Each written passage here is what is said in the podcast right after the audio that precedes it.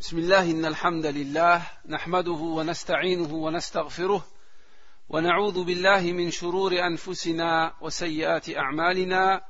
من يهده الله فلا مضل له ومن يضلل فلا هادي له. وأشهد أن لا إله إلا الله وحده لا شريك له. وأشهد أن محمدا عبده ورسوله صلى الله عليه وعلى آله وصحبه وسلم تسليما كثيرا. إن أصدق الحديث كلام الله وخير الهدي هدي محمد صلى الله عليه وسلم وشر الأمور محدثاتها وكل محدثة بدعة وكل بدعة ضلالة وكل ضلالة في النار. أما بعد فلا زال الحديث مع سيرة رسول الله صلى الله عليه وسلم ونسأل الله سبحانه وتعالى أن يرزقنا حب الرسول صلى الله عليه وسلم وطاعته Donc nous continuons toujours le cours sur la sira, sur la biographie du prophète sallallahu alayhi wa sallam. Et nous demandons à Allah subhanahu wa ta'ala de nous accorder l'amour du prophète sallallahu alayhi wa sallam et l'obéissance du prophète sallallahu alayhi wa sallam. وحديثنا اليوم عن سيرة رسول الله صلى الله عليه وسلم يكون حول العناصر التالية. Et aujourd'hui, Inch'Allah, le cours sur la sira du prophète sallallahu alayhi wa sallam va porter sur quatre points. العنصر الأول شهود رسول الله صلى الله عليه وسلم حلف الفضول. Le premier point concerne la participation du prophète sallallahu alayhi wa sallam au pacte de l'fudul, le pacte de Fudul. العنصر الثاني زواجه صلى الله عليه وسلم من خديجة رضي الله عنها. Le deuxième point que nous allons traiter, c'est le mariage du prophète sallallahu alayhi wa sallam avec Khadija رضي الله عنها.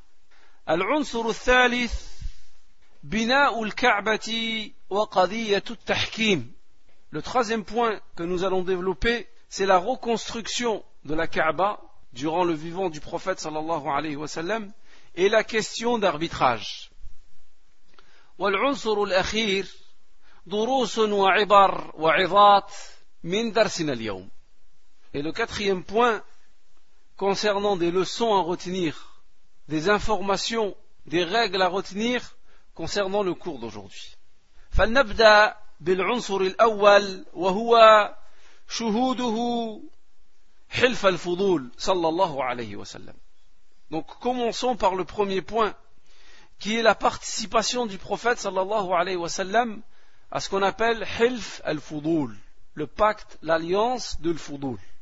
كان حلف الفضول بعد رجوع قريش من حرب الفجار وسببه أن رجلا من زبيد وهي في نواحي اليمن قدم مكة ببضاعة فاشتراها منه العاص بن وائل وهو من سادات قريش ومنعه العاص حقه فاستعد عليه الزبيد أشراف قريش فلم يعينوه لمكانة الوائل أو العاص بن وائل. فوقف هذا الزبيدي عند الكعبة أو عند الكعبة فندى بأعلى صوته وينادي قريش. فقام الزبير بن عبد المطلب وهو عم رسول الله صلى الله عليه وسلم فقال ما لهذا الرجل؟ فاجتمعت بنو هاشم وزهرة وبنو تيم بن مرة في دار عبد الله بن جدعان وتحالفوا وتعاهدوا ألا يجدوا بمكة مظلوما إلا قاموا معه وكانوا على الظالم حتى يردوا عليه مظلمته. ثم مشوا إلى العاص فانتزعوا منه سلعته الزبيدي فدفعهوها إليه وسم وسمت قريش هذا الحلف حلف الفضول. Donc concernant Hilf al-Fudul, le pacte de l'Fudul, il a eu lieu après Harb al-Fijar, la guerre de l'Fijar. Et ce pacte, il a pour origine l'incident suivant. Il y avait un homme de, des Ubaydis, c'est un endroit vers le Yémen, qui était venu à la Mecque pour vendre sa marchandise. Et Al-As ibn Wail lui a acheté sa marchandise, mais il refusa de le payer. Alors cet homme, il s'est plaint. Mais personne n'a voulu le secourir à cause de la place et du rang qu'occupe Al-As ibn Wail. Alors il est parti sur une petite montagne, sur une colline, à côté de la Kaaba, et il a crié, et il a appelé à l'assistance. Alors Zubayr, l'oncle du prophète sallallahu alayhi wa sallam, a dit, qu'a cet homme, qu'est-ce qu'il a?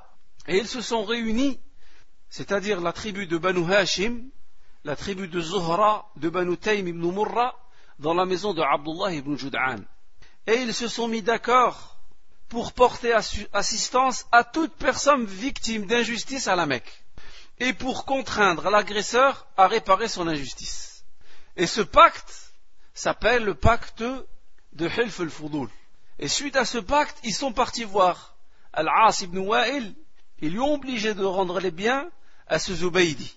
Et الزبير بن عبد المطلب كان يقول يعني في الشعر إن الفضول تعاقدوا وتحالفوا ألا يقيم ببطن مكة ظالم أمر عليه تعاهدوا وتواثقوا فالجار والمعتر فيهم سالم Az-Zubayr disait cette poésie, il disait les foudoul, les gens qui ont participé à ce pacte, les Foudoul se sont alliés et engagés.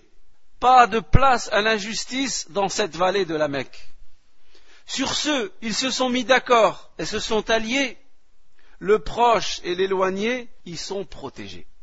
Voilà حلف الفضول وقد حضر النبي صلى الله عليه وسلم هذا الحلف فقال في حديث وذكره الشيخ الألباني في, صح في سلسلة الأحاديث الصحيحة قال النبي صلى الله عليه وسلم شهدت مع عمومتي حلف المطيبين فما أحب أن أنكثه وأن لي حمر النعم Et le prophète sallallahu alayhi wa sallam a participé, a assisté à cette alliance sallallahu alayhi wa sallam.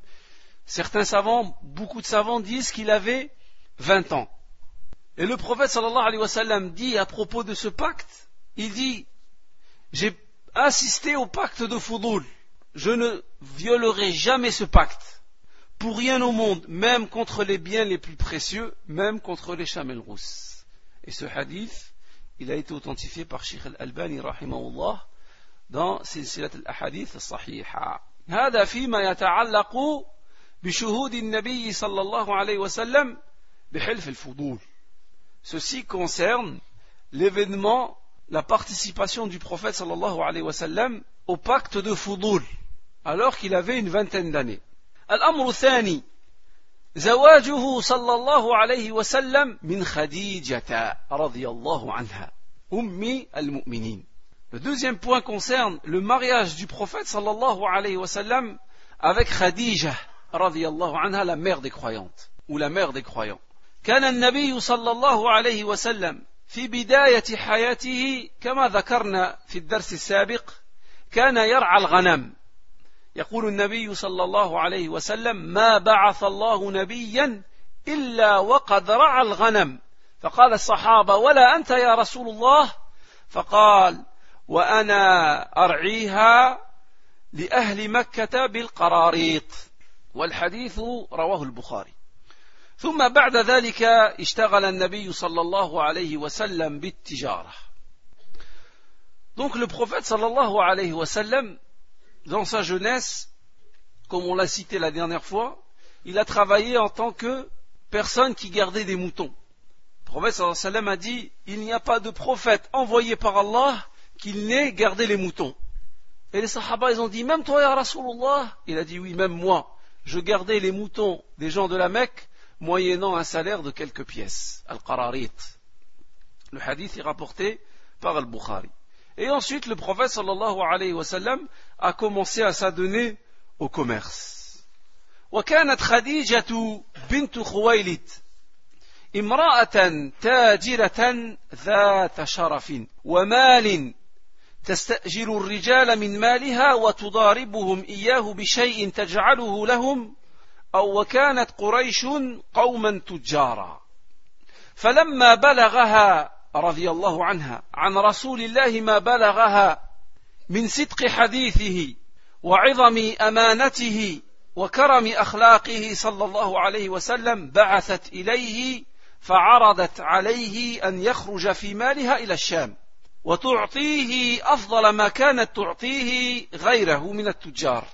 فقبل النبي صلى الله عليه وسلم وخرج في مالها وخرج معه غلامها ميسره او ميسره حتى قدم الشام Et Khadija radiallahu anha, Khadija la fille de Khwailid, et Khadija dans sa lignée, un moment, son grand-père et le grand-père du prophète sallallahu alayhi wa sallam se rejoignent.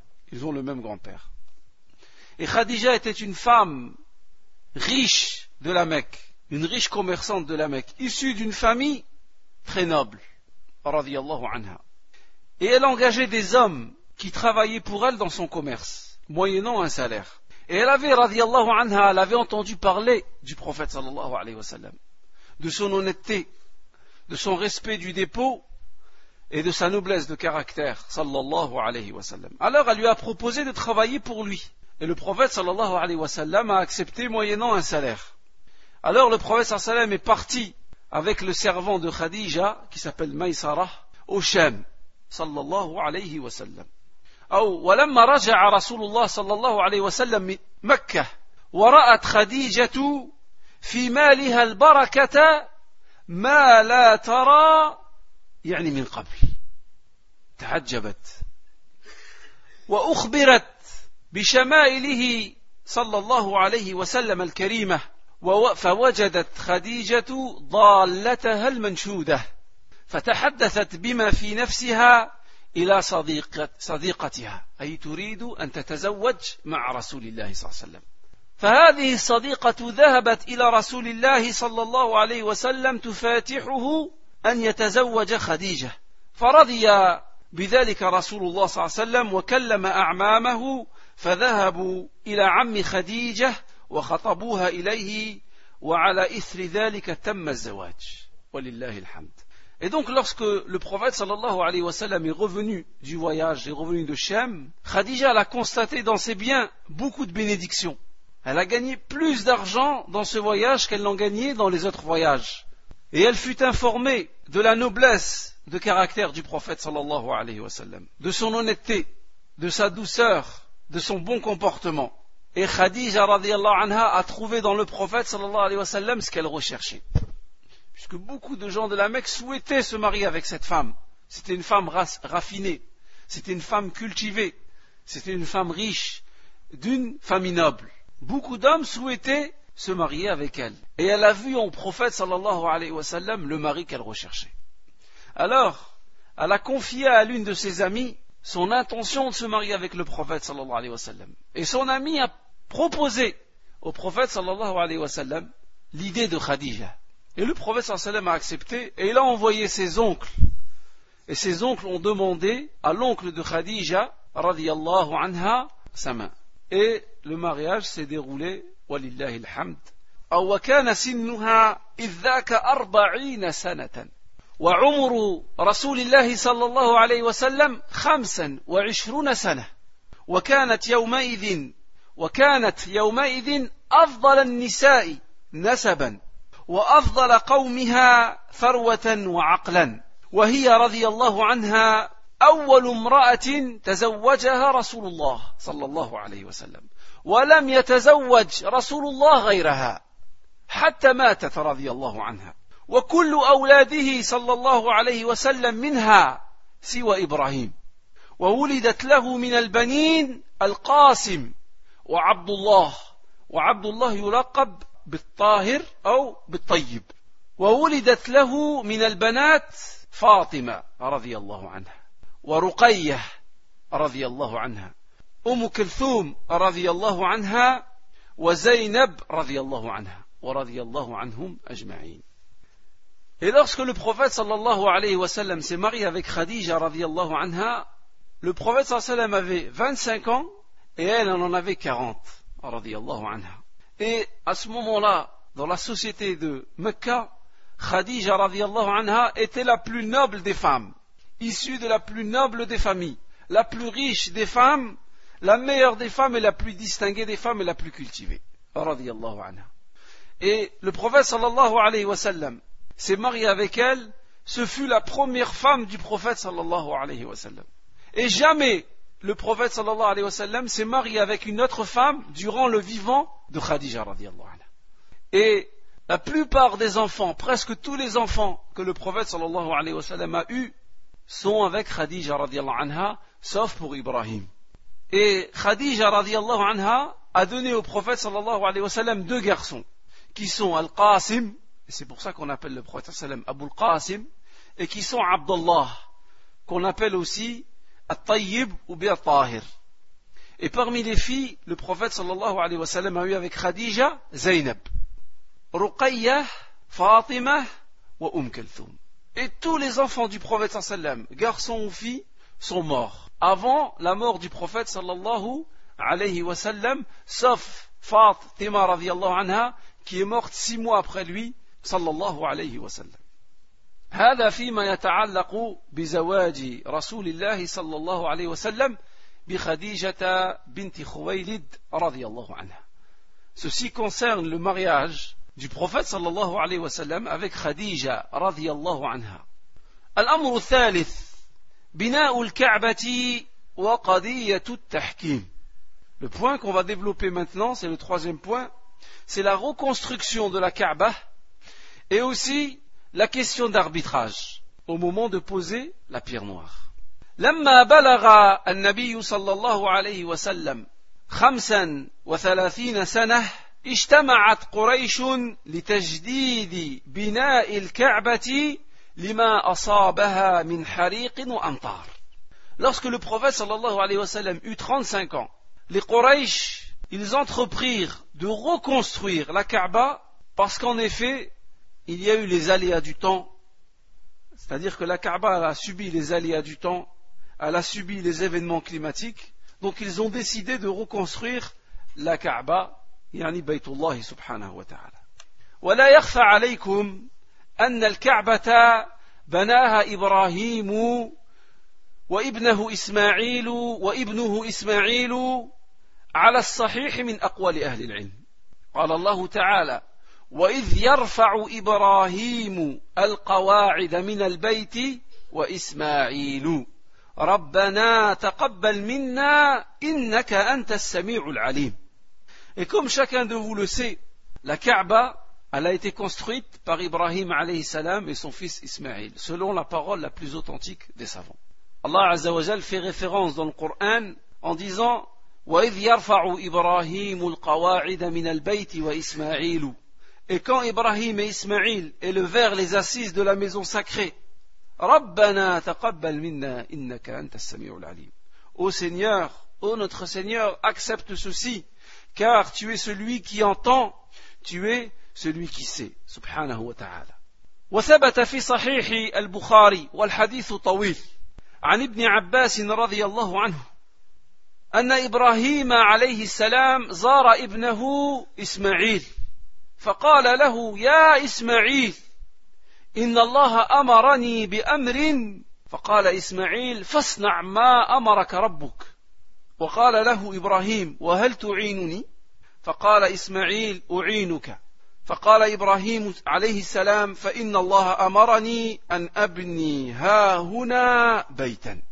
أي بيت الله سبحانه وتعالى. Il a été rapporté dans l'authentique de Bukhari d'après Abdullah ibn Abbas. Et le hadith, il est assez long, dans lequel il raconte lorsque Ibrahim salam a laissé Hajar et son enfant Ismaïl à la Mecque, et qu'ensuite Ismaïl a grandi avec les Arabes venus du Yémen, et que Ismaïl s'est marié avec une femme de ce peuple, et que à plusieurs reprises Ibrahim salam a visité son fils. Et une fois, il a visité son fils, comme c'est rapporté dans le hadith, et il lui a dit Allah subhanahu wa ta'ala m'ordonne une chose. Alors Ibrahim, Ismaël lui a dit, fais ce qu'Allah subhanahu wa ta'ala t'a ordonné de faire. Il lui a dit, est-ce que tu vas m'aider dans cette chose? Et Ismaël lui a dit, bien sûr, je vais t'aider. Et alors Ibrahim lui a dit, Allah subhanahu wa ta'ala m'a ordonné de construire une maison ici à cet endroit, dans l'endroit où il construit actuellement Al-Kaaba. Donc, ces versets et ces hadiths, pour montrer que ceux qui ont construit et qui ont posé les fondations de la Kaaba sont Ibrahim alayhi salam avec Ismaïl sous l'ordre d'Allah subhanahu wa ta'ala. ومرت الأيام ومرت الأعوام ومرت القرون وانهدم البيت بسبب الأمطار أو بحريق أصابه فبنته قريش وشارك النبي صلى الله عليه وسلم في بناء الكعبة جاء في صحيح البخاري عن جابر بن عبد الله رضي الله عنهما قال لما بنيت الكعبة ذهب النبي صلى الله عليه وسلم والعباس ينقلان الحجارة Et les années sont passées, les mois sont passés, les années sont passées, les siècles sont passés, et la Kaaba a subi les aléas du temps. Certains savants disent qu'il y a eu un torrent, d'autres disent qu'il y a eu un feu. Et les Quraysh ont décidé de reconstruire la Kaaba selon les fondations de Ibrahim. Et le prophète a participé à la construction de la Kaaba. Comme ça a été rapporté dans Sahih al-Bukhari, dans le hadith de Jabir ibn Abdullah, il dit lorsque la Kaaba a été reconstruite, le prophète et Al-Abbas, qui est son oncle, transportaient les pierres pour reconstruire la Kaaba.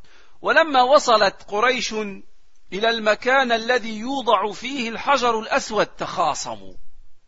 يعني تخاصموا في من يدع يضعه. فاتفقوا أن يحكم بينهم أول من يدخل من هذا الباب. فدخل رسول الله صلى الله عليه وسلم من باب بني شيبة فقالوا هذا الأمين هذا الأمين رضيناه هذا محمد صلى الله عليه وسلم.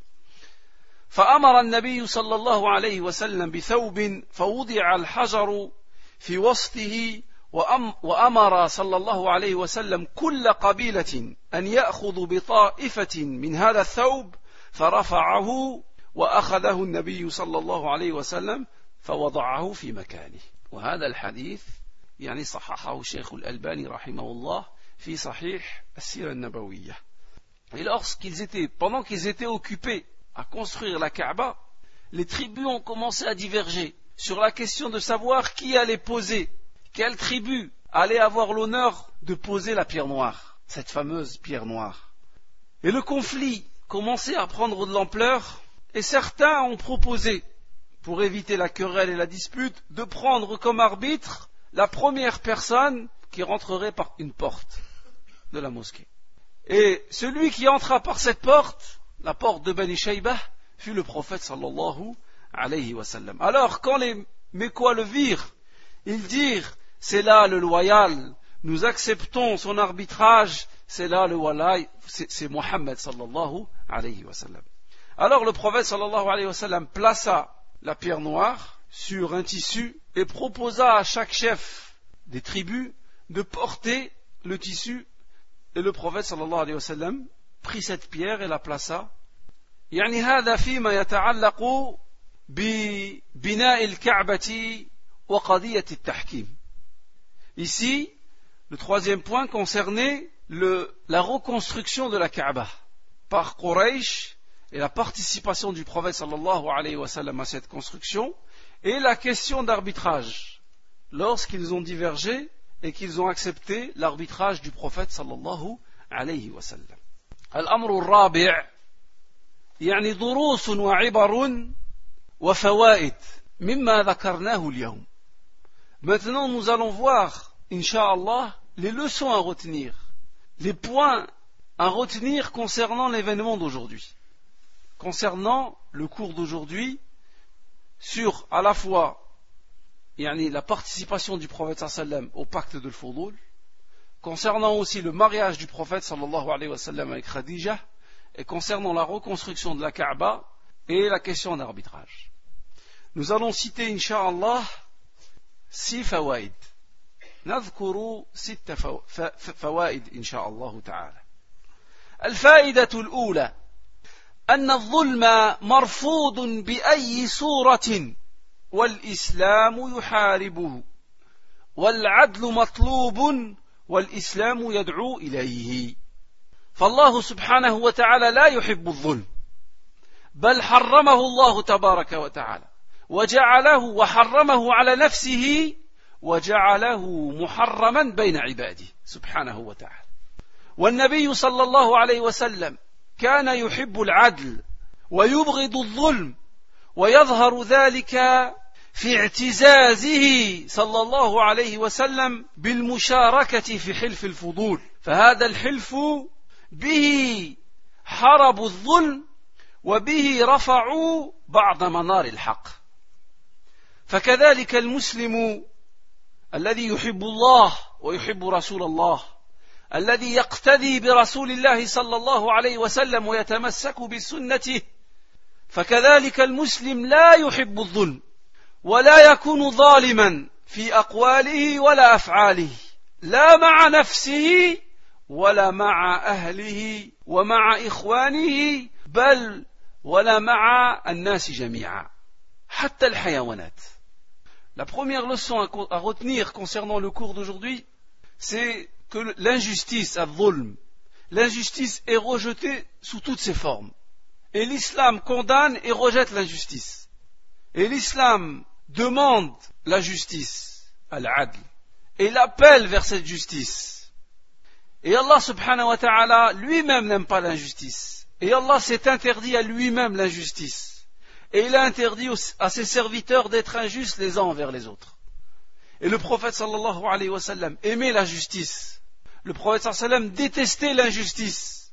Et ceci se dégage dans la fierté du prophète sallallahu alayhi wa sallam d'avoir participé à Half al-Fudul, au pacte de Fudul, qui est un pacte dans lequel Quraysh combat toute forme d'injustice, dans lequel Quraysh met tout en œuvre pour rétablir la lueur de justice, et la justice qu'Allah ta'ala aime et agrée.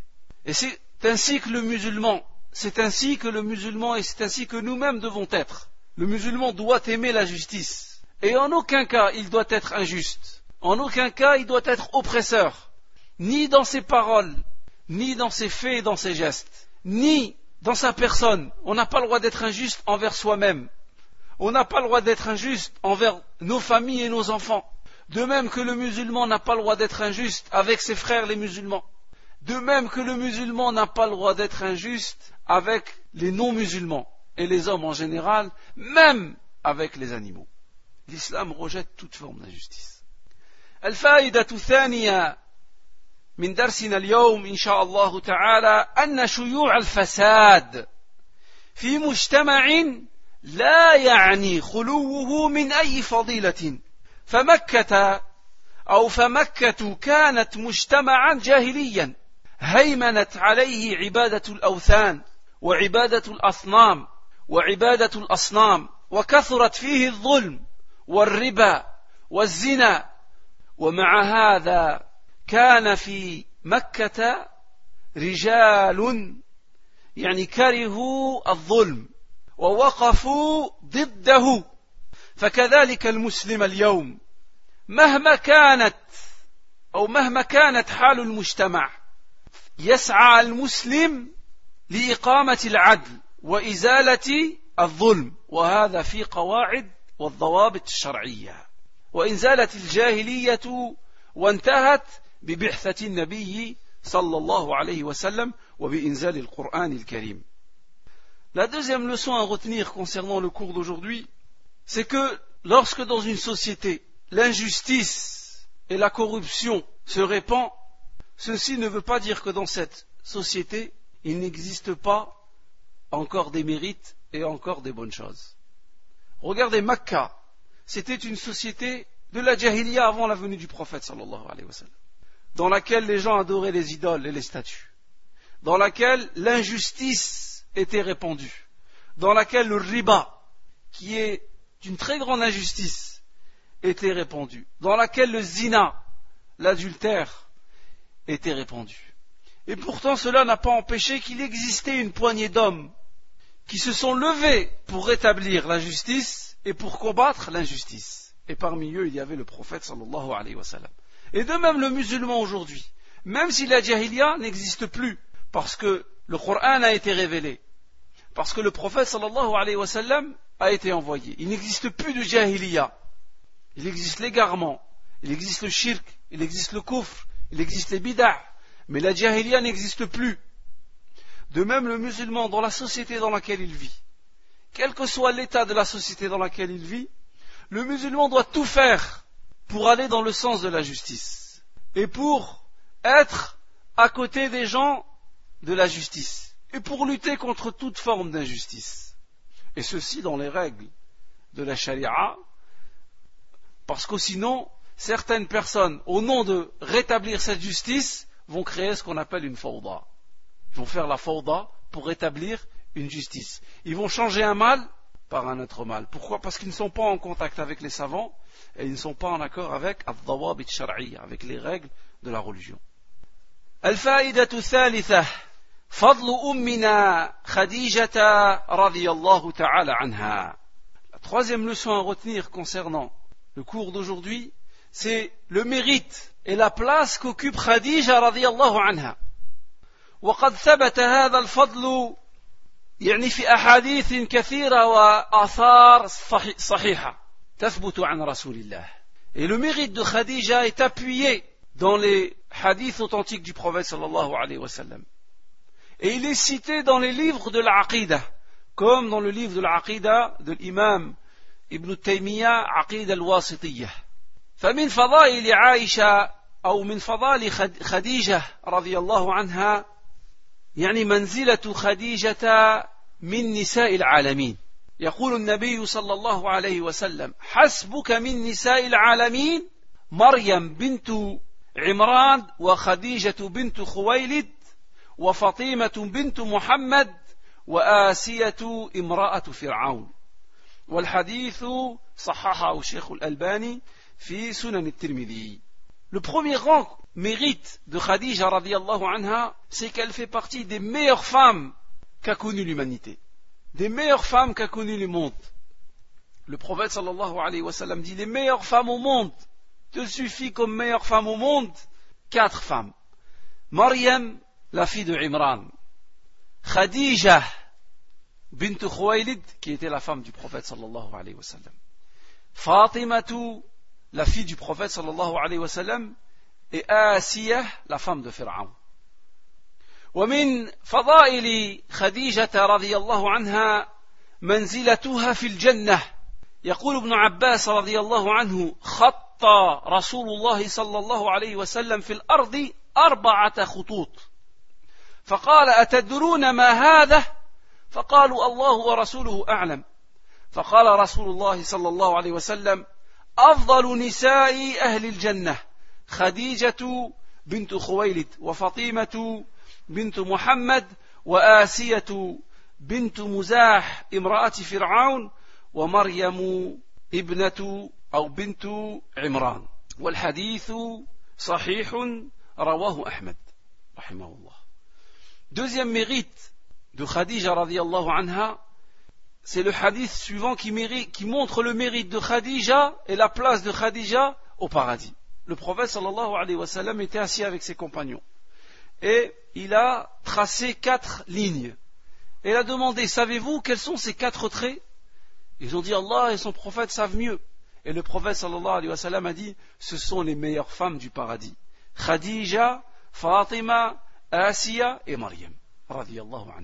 ومن فضائل خديجة رضي الله عنها أنها قالت لرسول الله صلى الله عليه وسلم عندما نزل عليه الوحي في غار حراء كما ثبت ذلك في صحيح مسلم أو في صحيح البخاري في باب بدء الوحي.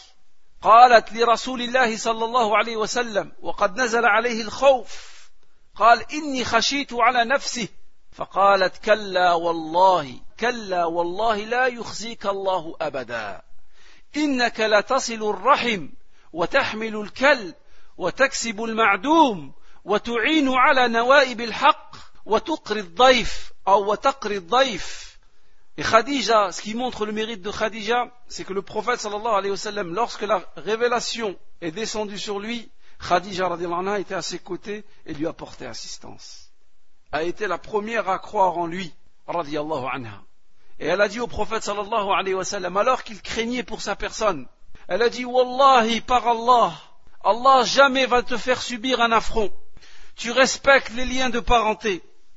Tu prends en charge les délaissés. Tu donnes à ceux qui n'ont rien. Tu héberges les étrangers et tu secours les victimes. Regardez ces paroles avec lesquelles elle réconforte le prophète sallallahu alayhi wa sallam. Et c'est ainsi que doit être la femme musulmane avec son mari. ومن فضائل خديجة رضي الله عنها أن جبريل عليه السلام قرأ عليها السلام من ربها وبشرها بقصر في الجنة ثبت في صحيح البخاري ومسلم عن أبي هريرة رضي الله عنه قال أتى جبريل النبي صلى الله عليه وسلم فقال يا رسول الله هذه خديجة قد أتت. معها إناء فيه إدام أو طعام أو شراب. اسمعوا. فقال فإذا هي أتتك فاقرأ عليها السلام من ربها ومني. وبشرها ببيت في الجنة من قصب لا صخب فيه ولا نصب. رضي الله عنها. Parmi les mérites de Khadija radiallahu anha, c'est que le prophète sallallahu alayhi wa sallam nous dit que Jibril est venu et il a informé, il a dit, il a informé, il a passé le salam de la part d'Allah à Khadija et lui a informé qu'Allah subhanahu wa ta'ala va lui construire un palais au paradis, une maison au paradis. Dans le hadith authentique rapporté par Al-Bukhari ou Muslim, d'après Abu Huraira, il nous dit Jibril est venu visiter le prophète sallallahu alayhi wa sallam. Et Khadija venait, est venue avec un plat de nourriture ou de la boisson. Et Jibril a dit Ô prophète d'Allah, informe, passe le salut, le salam d'Allah subhanahu wa ta'ala à Khadija. Et passe mon salam à Khadija radiallahu anha. Et informe-la qu'Allah subhanahu wa ta'ala lui a donné un palais au paradis fait de rosiers où il n'y a ni bruit ni fatigue. Certains ulama ont dit pourquoi ce palais qu'Allah subhanahu wa ta'ala va construire à Khadija au, paradis est un palais dans lequel il n'y a ni sahab ni nasab, ni bruit ni fatigue. Certains ulama ont dit parce que jamais Khadija anha n'a créé de causer de fatigue au prophète sallallahu alayhi wa et jamais Khadija radiallahu anha n'a créé de soucis au prophète sallallahu alayhi wa sallam. C'est pourquoi Allah tabaraka wa ta'ala va lui construire au paradis une maison dans laquelle il n'y a ni bruit ni fatigue. Radiallahu anha. Et c'est ainsi que doit être la femme musulmane avec son mari. Combien de maris aujourd'hui se plaignent des fatigues, du bruit que lui cause son épouse Et de la même manière, combien de femmes aujourd'hui se plaignent des, des, fatigues et des bruits que lui cause son mari أن في زواج النبي صلى الله عليه وسلم من خديجة رد مفحم فيه رد مفحم على كل من طعن في رسول الله صلى الله عليه وسلم من الحاقدين على الإسلام ومن المستشرقين ومن الجهال من عوام الناس ومن خواصهم. يعني طعنهم في رسول الله صلى الله عليه وسلم بقولهم إن محمدا رجل شه إن محمدا رجل شهواني والعياذ بالله. Et dans le mariage du prophète sallallahu alayhi wa sallam avec Khadija radiallahu anha, il y a une réfutation cinglante à tous ceux qui s'attaquent à la personnalité du prophète sallallahu à tous ceux qui s'attaquent à l'honneur du prophète sallallahu alayhi wa sallam. Parmi ceux qui ont de l'animosité contre l'islam et contre les musulmans, et donc contre le prophète de l'islam, parmi ceux qui sont jaloux du prophète de l'islam, parmi ceux, parmi les orientalistes, ceux qui ont soi-disant étudié l'islam, parmi les ignorants de la masse et des particuliers des musulmans et des non-musulmans, qui disent que le prophète sallallahu alayhi wa sallam ou qui disent que Mohammed sallallahu alayhi wa sallam était un homme avide de, de femmes. أعوذ بالله. فنقول ردا على هؤلاء أو ردنا على هؤلاء من ثلاثة وجوه. الأمر الأول أن النبي صلى الله عليه وسلم كان عفيف النفس مع أنه كان يعيش في مجتمع الزنا فيه منتشر. ومع هذا كله كان النبي صلى الله عليه وسلم عفيف النفس صلى الله عليه وسلم. ثانيا تزوج النبي صلى الله عليه وسلم بخديجة وعمرها أربعون سنة. وليس هذا شأن الرجل الشهواني مع أن النبي صلى الله عليه وسلم من أحسن الناس نسبا في قومه. صلى الله عليه وسلم. وقد عرض عليه قريش أو كفار قريش حينما بعثه الله سبحانه وتعالى أن يزوج لهم من أفضل البنات على أن يترك هذا الأمر فرفض النبي صلى الله عليه وسلم. والأمر الثالث لم يتزوج رسول الله صلى الله عليه وسلم غير خديجة حتى ماتت.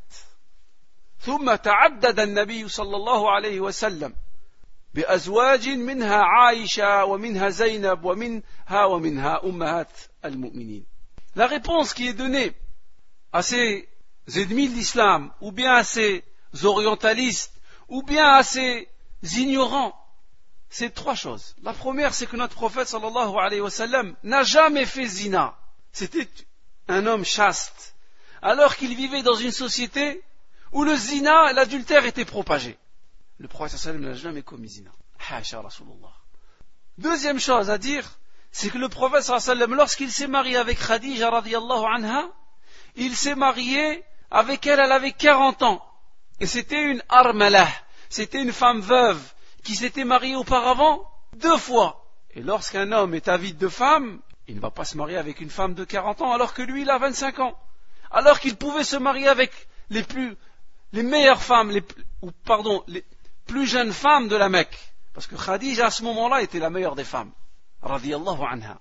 Et lorsque les Quraysh ont proposé au prophète sallam les clés de la, Kaaba, lorsqu'ils lui ont proposé les plus, les plus jeunes femmes de la Mecque, le prophète sallam a refusé. Sallallahu troisième réponse qui est donnée, c'est que le prophète sallallahu alayhi wa sallam ne s'est jamais marié du vivant de Khadija radiallahu anha. Et Khadija est morte 25 ans plus tard. Elle a vécu avec le prophète sallallahu alayhi wa sallam. Lorsqu'elle est morte, Khadija radiallahu anha, le prophète sallallahu alayhi wa sallam avait 50 ans. Sallallahu alayhi wa sallam. Et c'est qu'à ce moment-là que le prophète sallallahu alayhi wa sallam s'est marié avec plusieurs femmes. الأمر الفائدة الخامسة من هذا الحديث منزلة الكعبة عند الله ومنزلة الكعبة عند رسول الله ومنزلة الكعبة عند المسلمين ولو كره الكافرون. فهي بيت الله هي أول بيت وضع للناس وهي قبلة المسلمين. فالله سبحانه وتعالى يحفظها ممن حاول أن يتعدى عليها. حفظها الله سبحانه وتعالى ممن يتعدى عليها فأهلك الله سبحانه وتعالى فيهلكه الله سبحانه وتعالى كما أهلك أصحاب الفيل La cinquième leçon à retenir concernant le cours d'aujourd'hui, c'est que la Al-Kaaba a une, pla une place très importante chez Allah subhanahu wa ta'ala. De même qu'elle a une place très importante chez notre prophète sallallahu alayhi wa sallam. De même qu'elle occupe une place importante chez les musulmans. À toute époque et à tout endroit. Parce que Al-Kaaba, c'est la maison d'Allah subhanahu wa ta'ala. C'est la première maison, premier temple qui a été construit. Et c'est la Qibla, c'est la direction vers laquelle les musulmans se dirigent dans leurs prières. Et Allah subhanahu wa ta'ala protège sa maison contre tous ceux qui veulent l'agresser. Et Allah subhanahu wa ta'ala ramène à la perte tous ceux qui veulent s'attaquer à la Kaaba comme il a mis en perte l'armée de Abraha lorsque celui-ci a voulu détruire la Kaaba comme ça a été rapporté dans la sourate al-Fil. يقول الله عز وجل إن أول بيت وضع للذي ببكة مباركا وهدى للعالمين في سورة آل عمران. جاء في صحيح البخاري ومسلم عن أبي ذر قال سألت رسول الله صلى الله عليه وسلم عن أول مسجد وضع في الأرض فقال صلى الله عليه وسلم المسجد الحرام. قلت أي ثم أي يا رسول الله؟ قال المسجد الأقصى. ثم قلت وكام كان بينهما قال النبي صلى الله عليه وسلم أربعون سنة Et Allah subhanahu wa ta'ala dit à propos de la Kaaba, il dit la première maison qui a été édifiée pour les gens, c'est bien celle de Bakka, c'est bien celle de la Mecque. Béni est une bonne direction pour l'univers. Et dans le Sahih de Bukhari ou Muslim, Abu Dhar a questionné le prophète sallam sur la première mosquée qui a été édifiée, construite. Et le prophète sallam a dit Al-Masjid al-Haram. Et il lui a dit Quelle autre mosquée à Rasulullah? Et le prophète sallam a dit Al-Masjid al-Aqsa. La mosquée de l'Aqsa. Et, le prophète, et Abu Dhar a dit Combien y avait-il de temps entre les deux constructions? Et le prophète sallallahu alayhi wa sallam a dit 40 ans. Le hadith est rapporté par Al-Bukhari au Muslim. Et là, j'attire votre attention que de même que la Kaaba et que même que Mecca a de l'importance pour le musulman, de même Baytul Aqsa, Masjidul Aqsa, la mosquée de l'Aqsa doit avoir de l'importance chez le musulman. Et ceci fait partie de notre croyance. Et les gens de la Sunna et de la Jama'a défendent aussi bien la Kaaba qu'ils vont défendre Baytul Aqsa. Parce qu'il appartient aux musulmans. الفائدة السادسة أن النبي صلى الله عليه وسلم أحسن الناس خلقا فقد تزوجته خديجة رضي الله عنها لصدق حديثه ولعظم أمانته ولمكارم أخلاقه صلى الله عليه وسلم. وقد رضي عنه قومه بتحكيمه فكانوا يقبون رسول الله صلى الله عليه وسلم بالصادق الأمين. La dernière leçon à retenir concernant le cours d'aujourd'hui, c'est dans le mariage du prophète sallallahu alayhi wa sallam avec Khadija, et lorsqu'il faisait du commerce en son nom, et lorsque le prophète sallam, au moment de la construction de la Kaaba, et que son peuple, ils l'ont pris comme arbitre, ceci montre que le prophète sallam était celui qui avait le meilleur des comportements. Parce que Aïcha Khadija anha s'est mariée avec lui pour sa noblesse de caractère, pour son honnêteté, sallallahu alayhi wa sallam, et pour son respect du dépôt. Et de même, lorsque son peuple allait diverger concernant qui allait poser la pierre, et lorsque le prophète sallam est sorti, ils ont agréé le, prophète alayhi comme arbitre. Et d'ailleurs, le peuple du prophète sallallahu alayhi wa sallam, Quraysh, appelé le prophète sallallahu alayhi wa sallam As-Sadiqul Amin. Et même après, lorsque le prophète sallallahu alayhi wa sallam est devenu prophète et qu'il le combattait jour et de nuit, ces mêmes personnes qui combattaient le prophète sallam déposaient leur amana chez le prophète sallallahu alayhi wa sallam parce qu'ils reconnaissaient en lui sa noblesse de caractère. Et c'est ainsi que le musulman doit être. Et c'est ainsi que le musulman, et c'est ces qualités-là que le musulman doit avoir. Donc aujourd'hui, nous avons vu quatre choses. Awalan, shuhud nabi sallallahu alayhi wa sallam, hilf al-fudul. Nous avons vu la participation du prophète sallallahu alayhi wa sallam au pacte de fudul. ثم رأينا زواج النبي صلى الله عليه وسلم بخديجة رضي الله عنها. Nous avons vu deuxièmement le mariage du prophète sallallahu alayhi wa sallam avec Khadija. ثالثا رأينا بناء الكعبة و nous avons vu la construction de la Kaaba et l'affaire de l'arbitrage.